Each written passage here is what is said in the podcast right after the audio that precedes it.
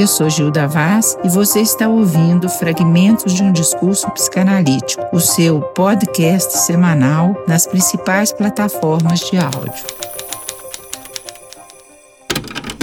O título de nossos fragmentos de hoje é uma pergunta: E a psicanálise mudou? Essa pergunta insiste desde o último café literário deste ano, de 2023, que é um evento que acontece mensalmente no Café com Letras, aqui em Belo Horizonte, na Fernandes Torinho. E nesse último, a autora e psicanalista Cristina Midioli falou a respeito do seu livro Versões do Corpo e um dos espectadores levantou essa questão. Na verdade, não foi bem uma questão, foi mais uma afirmação de que a psicanálise não mudou. Daí a insistência, né, dessa pergunta. Será? Ouso dizer que a psicanálise, desde os tempos de Freud, não digo que ela foi mudando, mas avançando palavra mudar realmente não cabe muito, porque os fundamentos da psicanálise eles não mudam. É aquilo que a distingue de qualquer outro discurso, de qualquer outro saber, de qualquer outro tratamento. Então isso realmente não muda. Mas ela avança nas formas de tratamento, na sua formalização teórica e também na confirmação ou não de certas noções que entram na sua formalização. Eu lembro do tempo em que o trabalho analítico funcionava de uma maneira bem formal. Os analisantes falavam, falavam, e os analistas permaneciam a maior parte do tempo em silêncio, fazendo algumas pontuações que, por serem raras, tomavam uma importância enorme. Então, desde Freud, as análises começavam com o analisante era convidado a deitar no divã, colocar o corpo no divã. Isso é importante porque tem um sentido. O analista sentava-se mais atrás e indicava: vá falando, fale o que vem à cabeça. Ia, às vezes, por muitos anos.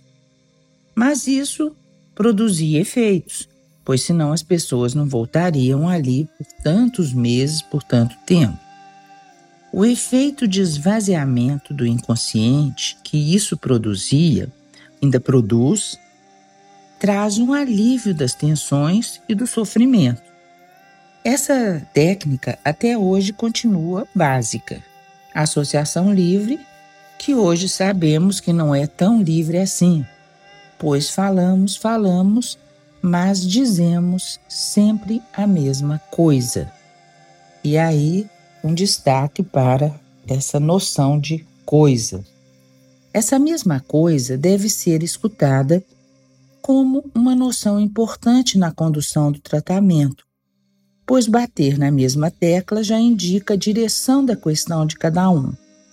É um tipo de repetição que Lacan definiu como automaton em seu conhecido Seminário 11.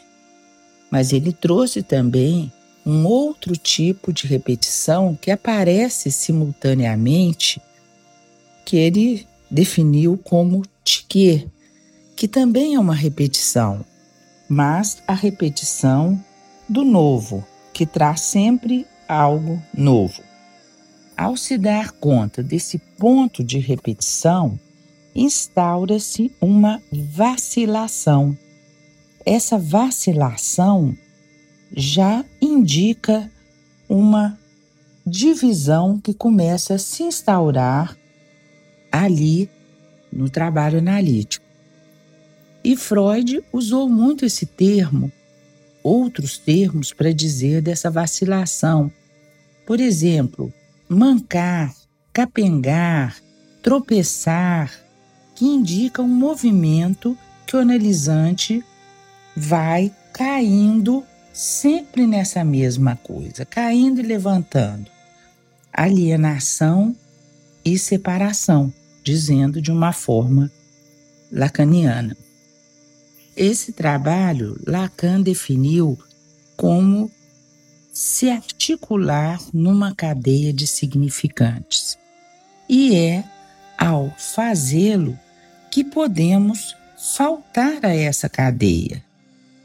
E é isso que acontece.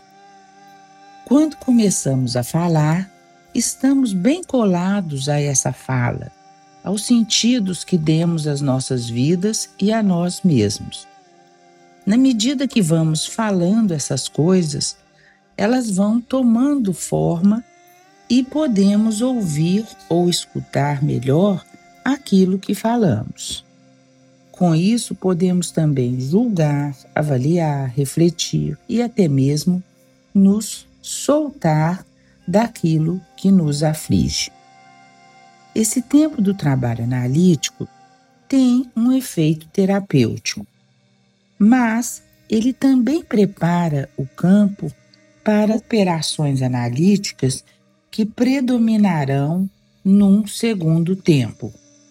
Quando digo tempo, convém destacar que não estou falando de tempo cronológico, e sim de uma temporalidade lógica que vai desde o início abrindo e delimitando o campo de operação.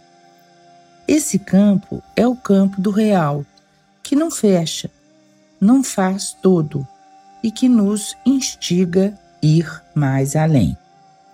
Lacan introduz aqui a topologia dos nós como operadores. Isso implica que o manejo mudou. Não se trata mais de rememorar, historicizar, interpretar, mas de manejo é interessante pensar que essa palavra, esse verbo, manejar, tem a ver com as mãos, com operar, com homofaber, aquilo que se faz com as mãos. E isso tem a ver com o recurso da topologia dos nós que Lacan introduziu já no final do seu ensino. Já também no final, no seminário 25, momento de concluir, ele comparou o trabalho do analista ao trabalho do cirurgião, cortes e suturas. O cirurgião também ele prepara o campo onde ele vai operar e depois ele faz as incisões no lugar, no campo da cirurgia naquilo que precisa ser cortado, manejado, enfim. Afinal, não podemos deixar o analisante à deriva. Por isso que eu falei em cortes e suturas. Para que a estrutura se enlace, para que se faça nó, é preciso puxar o fio, a corda. Inevitável, né? Conjugar esse substantivo corda com o verbo no imperativo. Acorda. Se torce, contorce como uma trança, o fio tecido pelo caminho tortuoso da linguagem. Pois a linguagem e o pensamento dão voltas, há contorções e contrações para que se possa fazer advir um sujeito. E aí penso que os instrumentos de nosso mundo contemporâneo nos servem de referência. Vamos lá, nos ajustes, para que a posição do analisante possa girar e ele possa se colocar como sujeito na vida. A topologia nos dá essa referência para que a gente possa ajustar a posição do sujeito na vida, nas relações, né? E com ele mesmo, com relação às suas próprias fantasias, enfim. E assim perpassam os diferentes tempos de uma análise, tomando formas próprias em cada um desses tempos. Essa sequência, como já dissemos, não é cronológica, e cada um desses tempos se manifesta como resposta ao real que irrompe na análise desde sua entrada até o final. Para concluir, remeto-me a Freud, que soube resumir tão bem o trabalho analítico. Trata-se de uma resposta de Freud a um jornalista em 1926, numa entrevista que depois foi publicada com o título de O Valor da Vida. Diz ele: A psicanálise torna a vida mais simples. Adquirimos uma nova síntese depois da análise. A psicanálise reordena um emaranhado de impulsos dispersos, procura enrolá-los em torno de seu carretel. Ou, modificando a metáfora, ela fornece o fio que conduz a pessoa para fora do labirinto do seu inconsciente.